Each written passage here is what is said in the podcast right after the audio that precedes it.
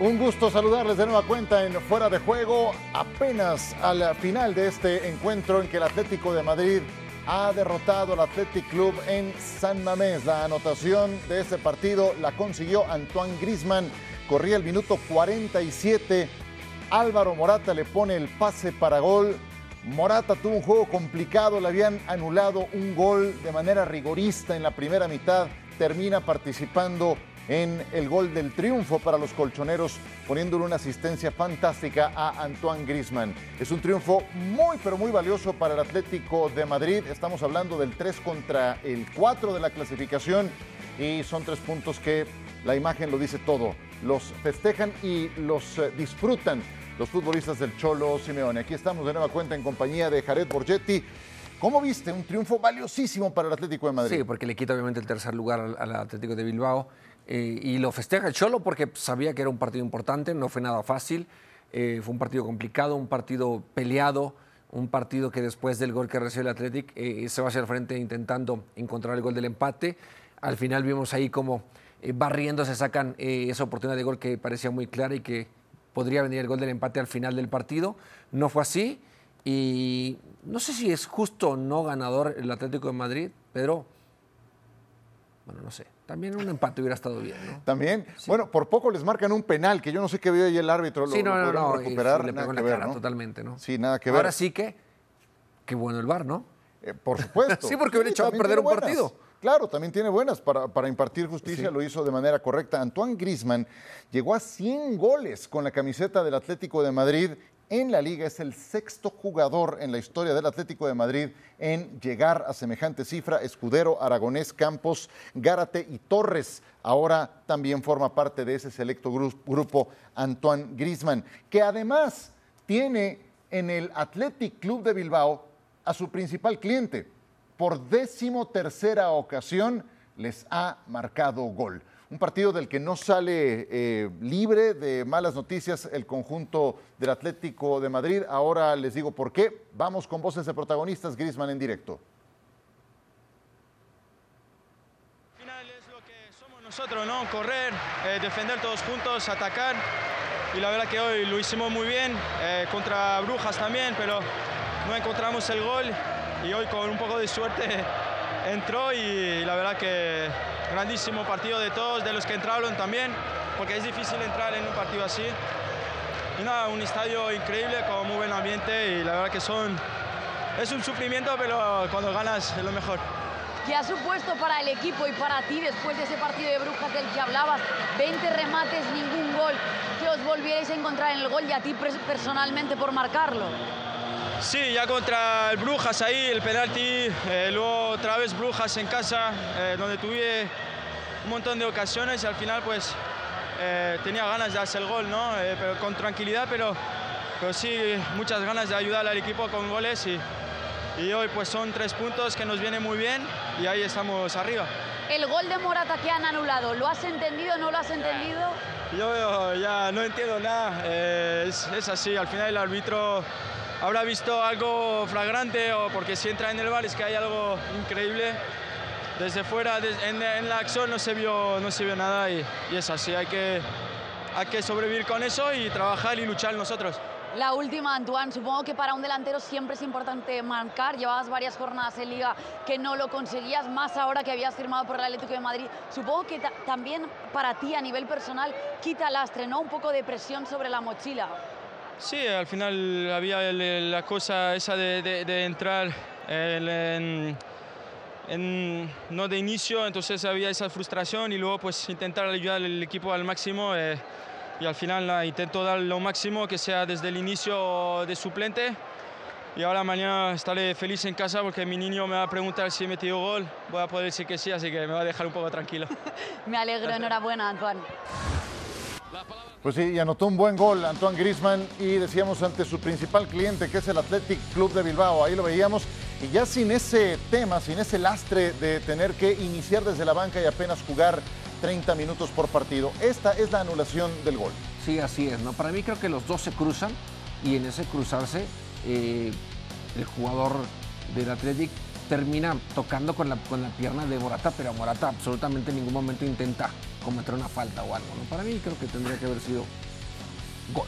Sí, y ya hay, manera inmediatamente de, por medio de los dispositivos móviles, enterarse eh, ahí mismo en la banca de qué fue lo que marcó el árbitro. Total que lo anularon y como decía Antoine Grisman, algunos no entendemos absolutamente nada. Por conducto de Sanset fue que más se acercó el Athletic Club de Bilbao en la primera mitad. Fueron dos disparos de media distancia. Aquí un choque fuerte que se lleva Morata, le sacan el aire, se queda pues eh, tendido por un rato en lo que eh, se recuperaba. Concluía una primera mitad muy disputada, de buen nivel entre dos equipos de la primera parte de la tabla general. Y ya en la segunda mitad, aquí la acción del gol, la asistencia de Morata, el gol de Griezmann. Qué buen movimiento aquí de Morata y entendiendo y sabiendo dónde puede encontrarse un compañero, después la definición de Griezmann espectacular, sin, sin fuerza, sino simplemente colocación al primer poste y termina sorprendiendo prácticamente al arquero. Qué bien mete el cuerpo Álvaro Morata para impedirle a Íñigo, Ma- Íñigo Martínez, el defensor, robarle la pelota, le gana ahí la posición y la asistencia es rodadita y al pie para la llegada de Griezmann que no tenía marca.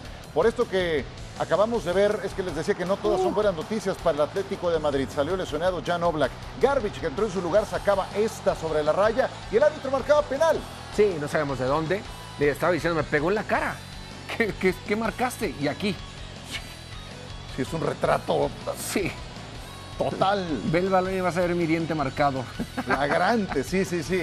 Y el árbitro al final corrigió y así nos fuimos.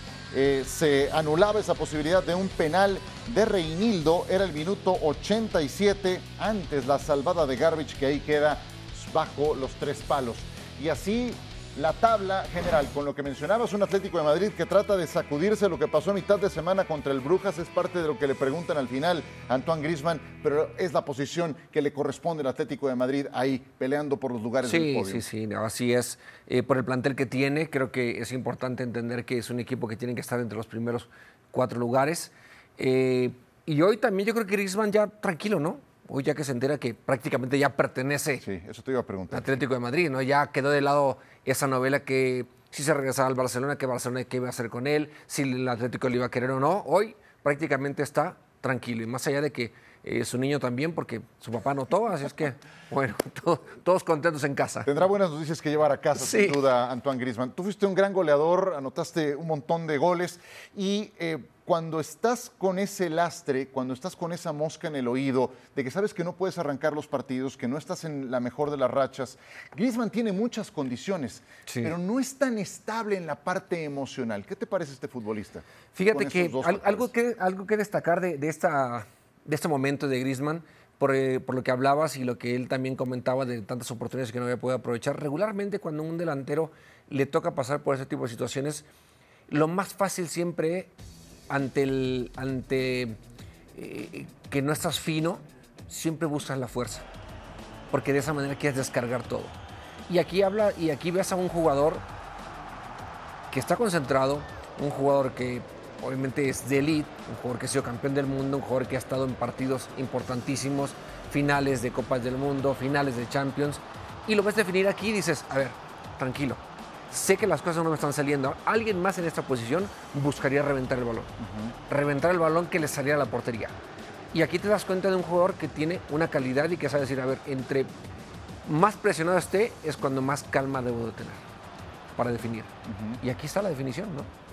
Eh, Esta combinación que está utilizando el Cholo Simeone de Grisman con Morata, ¿qué te parece? Me gusta. ¿Es la que más te gusta? Sí, me gusta, me gusta. Me gusta porque eh, Griezmann es un jugador que también sabe jugar por fuera, también lo hace, lo hace Morata. Los dos saben jugar como centros delantero. Indistintamente pueden jugar eh, uno abierto y uno en el centro y, y eso le da variedad también al ataque, ¿no? Sí. Joao Félix, no tengo duda que tendría la calidad Sí, a mí también para me ser gusta. ¿eh? parte de la mezcla. Pero eh, por unas o por otras, y ya ahí también Al por un final tema parece que sale un poquito resentido de algo, ¿eh? Sí, sí, eh, eso tiene razón. Entró al minuto 81 nada más eh, de cambio, pero por calidad no, no, le, no le falta nada No, para no, ser alguien que aporte a ese nivel para el. Atlético. Y es una pena, ¿no? Yo creo que pocos momentos han sido buenos en el Atlético para él. ¿eh? Pocos. Y sí le vendría bien un cambio.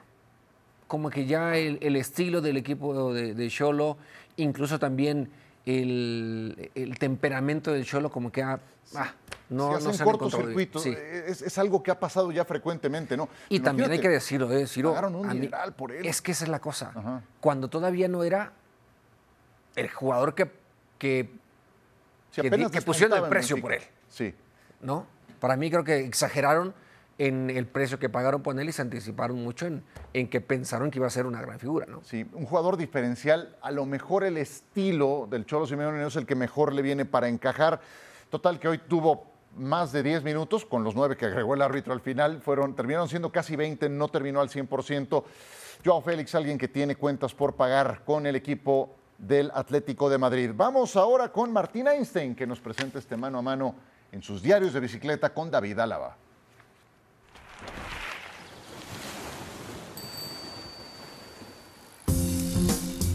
Hoy arrancamos en la ciudad deportiva del Real Madrid, Valdebebas, un sitio donde ya se palpita y se empieza a sentir el clásico. Es Media Day, hablan los protagonistas y nos vamos a encontrar con uno, claro, ¿cómo? En bicicleta.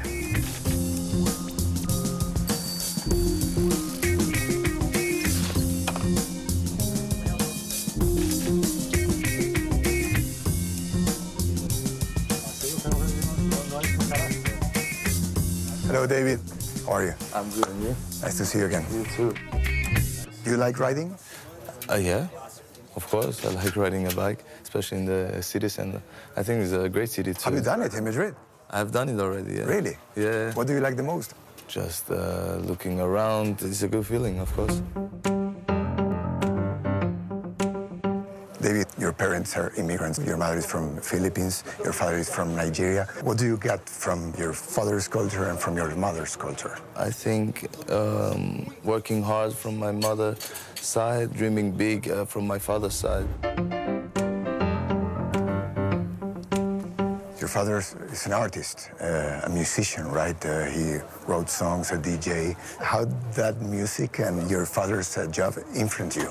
I grew up with music. I think music is a really big part in my in my life. I can motivate myself with music. I can come down uh, with music. Uh, I can have different moods uh, during the day with music, and uh, What artists do you like? I'm into hip hop, R&B. Uh, I love to listen to worship music too. But since I arrived in, in Madrid, reggaeton is a big, uh, big influence now. Also love fashion. Uh, I'm getting into um, art uh, right now. This is a good uh, way to have something besides football Yeah. if I want to clear my mind. You told me you are into art. I need to do an intervention on my bike. What you want me to do? No, no, it's, it's on you. Feel free to draw whatever you like.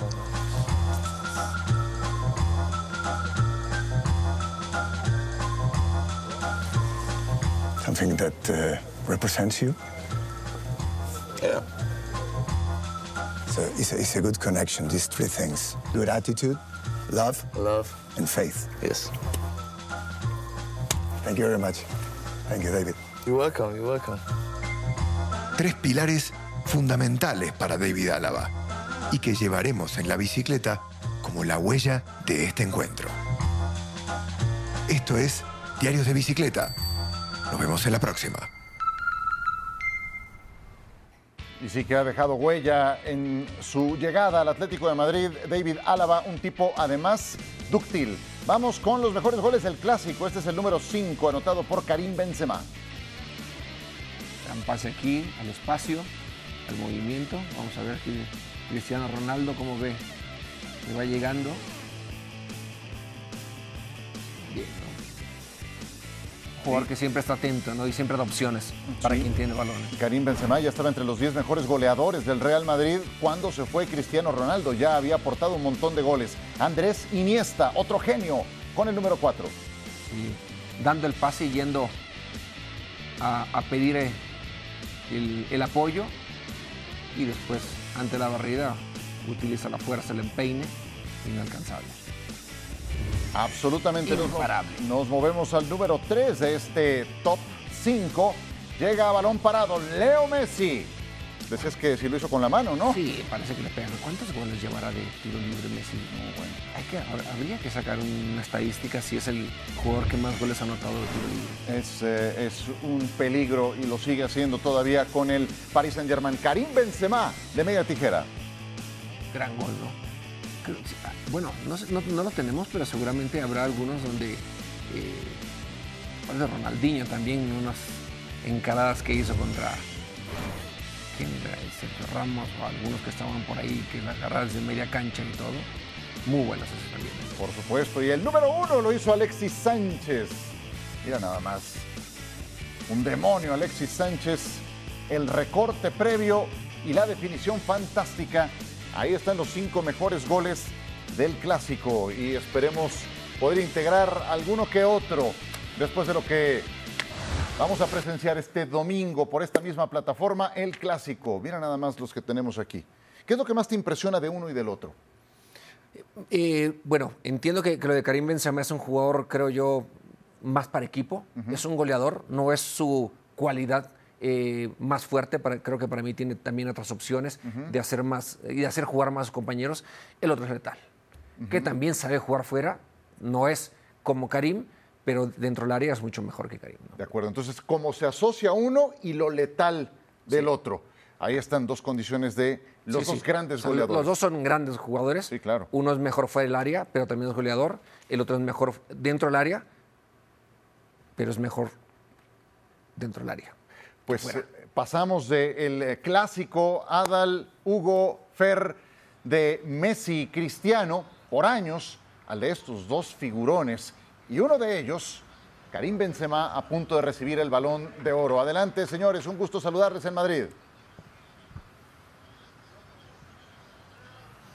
Saludos, Ciro Jared, fuerte abrazo. Sí, acá andamos de nueva cuenta desde la Fuente de Cibeles con Hugo y con Fer, que van a estar, por supuesto, en la narración y el análisis del clásico este domingo a través de la señal de ESPN Deportes y de ESPN Plus. Hugo, ya ponen en la mesa el tema de este duelo particular, ¿no? Dentro del área, lo que puede hacer Robert Lewandowski, lo que puede hacer Karim Benzema. Lewandowski que se acomoda muy rápido al Barcelona, se adapta pronto.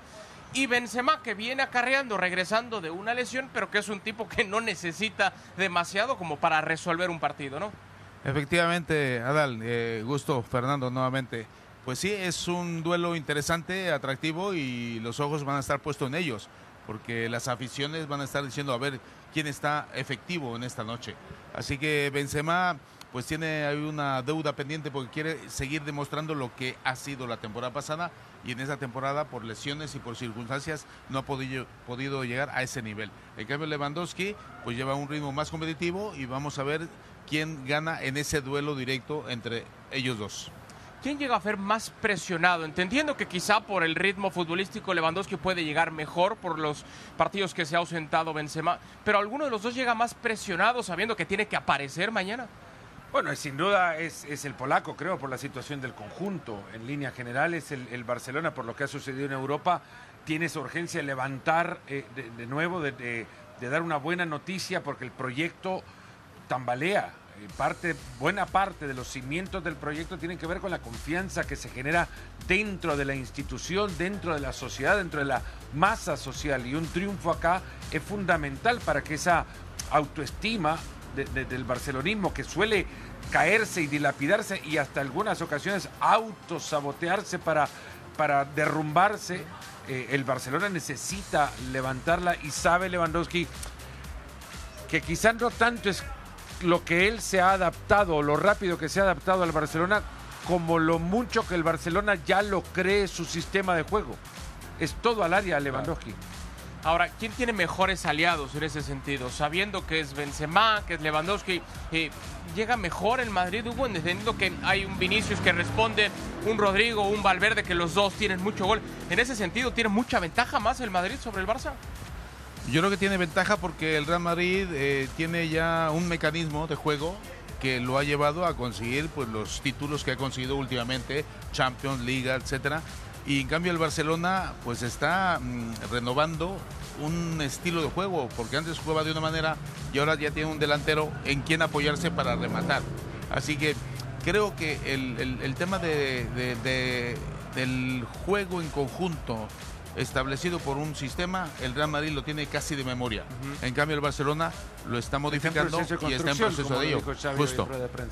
Y justo sobre ese tema del estilo, cuestionaban a los dos entrenadores, Fer. Primero Ancelotti decía que opinaba de un estilo eh, siempre definido, no tan flexible, decía que no estaba tan de acuerdo, entendiendo que el Barça tiene ese eh, llamado ADN. Y, del otro lado le preguntaban a Xavi, ¿firmabas mañana ganar como sea? Su respuesta contundente e inmediata fue no. No, es que ganar como sea, creo que al Barcelona le haría muchísimo daño también. Porque dentro de la construcción de toda esa confianza, el, el, arroparse ya y festejar un triunfo quizás casual, no, no va a fortalecer lo que necesita el club como institución, fortalecer, que es eso, recuperación del ADN, el, el, el de nuevo encontrarte no solamente en confianza con tu juego, sino en... en eh, saludan a Hugo por allá, que me distraje. pero, eh, sino en, en, en, recuperar todos esos argumentos que te hacen institución, ¿no? esos sellos que lo convierten al Barcelona en una marca, algo que por ahora no encuentra, porque eso del ADN ha quedado muy para el verso eh, literario, si quieren, de sí. la presentación de este equipo, que juega muchísimo más vertical de lo que el Barça ha jugado en los últimos 10 años. Por lo mismo, porque ahora la referencia es Lewandowski, ante el juego era el colectivo. Hoy, hoy charlaba con un periodista, me decía una referencia maravillosa. ¿Xavi entraría en este equipo? ¿Jugaría Xavi en este mm. equipo? ¿Se, ¿Se, sentiría cómodo Xavi jugando en este equipo? Es una buena manera de plantearse si en realidad el Barça juega a lo ADN Barça o si en realidad el Barça está jugando a la verticalidad que, re, que, que necesita jugar para aprovechar que requiere el momento, ¿no? Que requiere Lewandowski, claro. no el momento, que requiere Lewandowski su goleador. Y en ese sentido, del otro lado, pues sí hay muchas más alternativas, hay más flexibilidad. Decíamos, Hugo, el tema de, de, Valverde o de Rodrigo, a ver quién de los dos puede, puede funcionar no solamente de extremo. Valverde que ha sido utilizado como volante, como interior, cuando se necesita quizás hasta como lateral. En ese sentido, lo que quiero decir, Hugo, es tiene más herramientas en el banco como para poder mover ese dibujo táctico que creo no lo Ancelotti va a mover sabe Ancelotti, que su equipo ¿no? tiene múltiples personalidades. Eso es. Claro, y luego también, quieras o no, lo que quiere Ancelotti es que en su momento, si recuerdan, dijo, me he equivocado. Estoy pensando en el partido anterior. Ese 0-4 sí. todavía sigue en el recuerdo. Dice, me equivoqué una vez, pero dos no Se quiero no va a andar innovando, no va a andar Claro. inventando. Inventando. Efectivamente. Sí. Entonces, ahora lo del tema de Valverde, siento yo, como director técnico, es que lo va a meter de inicio porque quiere que haya un ritmo, un ritmo de partido intenso.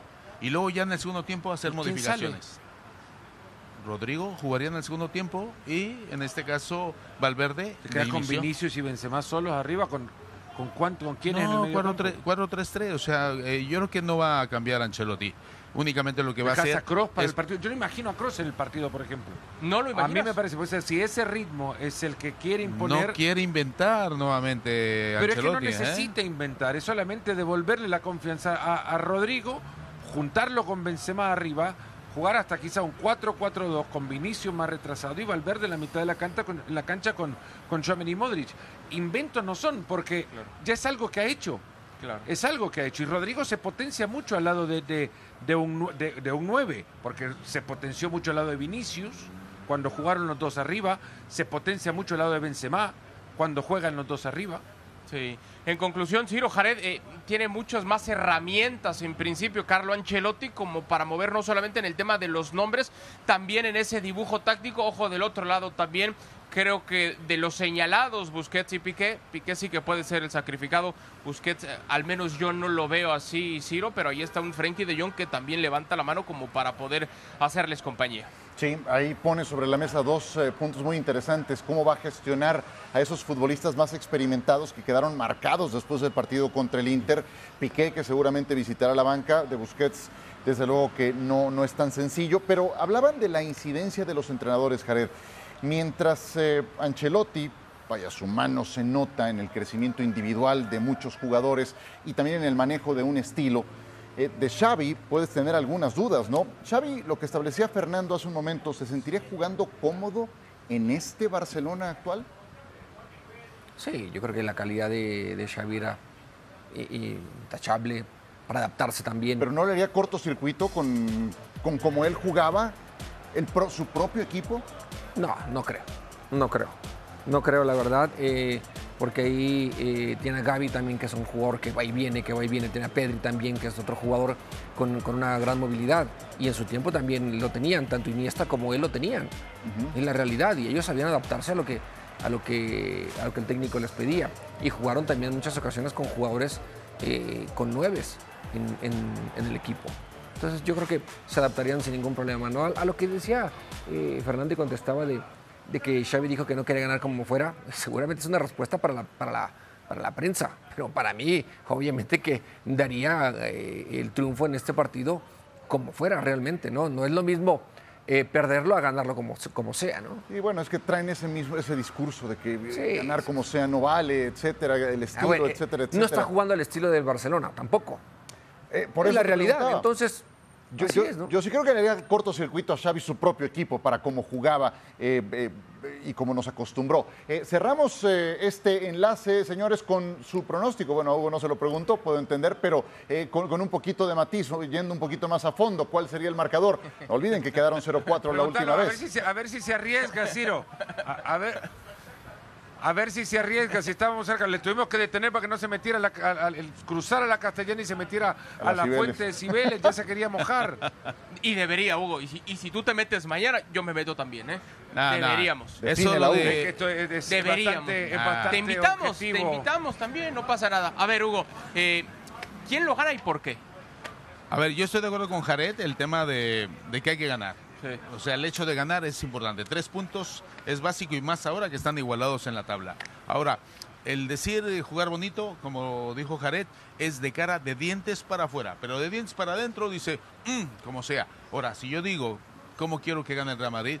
Que gane jugando bien, goleando. Y si son 5-0, mejor. Porque el 0-4 de la temporada Ya lo pasada... sufrió en la temporada pasada, Hugo. Sí, no, Ya no, lo pero sufrió y no se siente bien. No me duele, ¿eh? porque Claro. hay una estadística que en las últimas cinco Champions que ha ganado el Real Madrid, el Madrid ha perdido de local contra el Barcelona en esas cinco Champions últimas. ¿eh? Cuidado, eso es una estadística, así que estamos protegidos por un lado o por otro. Fer. A mí me parece que el Madrid tiene mucha más certeza de qué juego es lo que, qué- qué juegos puede eh, entregar para tapar las fortalezas del poco juego que el Barcelona le puede generar confianza hoy. Al Madrid no le importaría esperar, que ya lo ha hecho, lo hizo incluso en el Camp Nou la temporada pasada, para, para darle la pelota al Barcelona y soltarse en velocidad o cortar circuitos interiores ante la baja de confianza del, medio campo del, del Barça. Lo veo con mucha más confianza. Eh, estará en su estadio. Creo que están todas las herramientas o las variables al menos para que el Madrid salga del partido de este domingo con una victoria. Y de entrada yo lo decía Xavi, esa es la intención, decía arrinconarlos y yo también creo no se va a sentir incómodo en ese escenario el Madrid si es que tiene que esperarlo.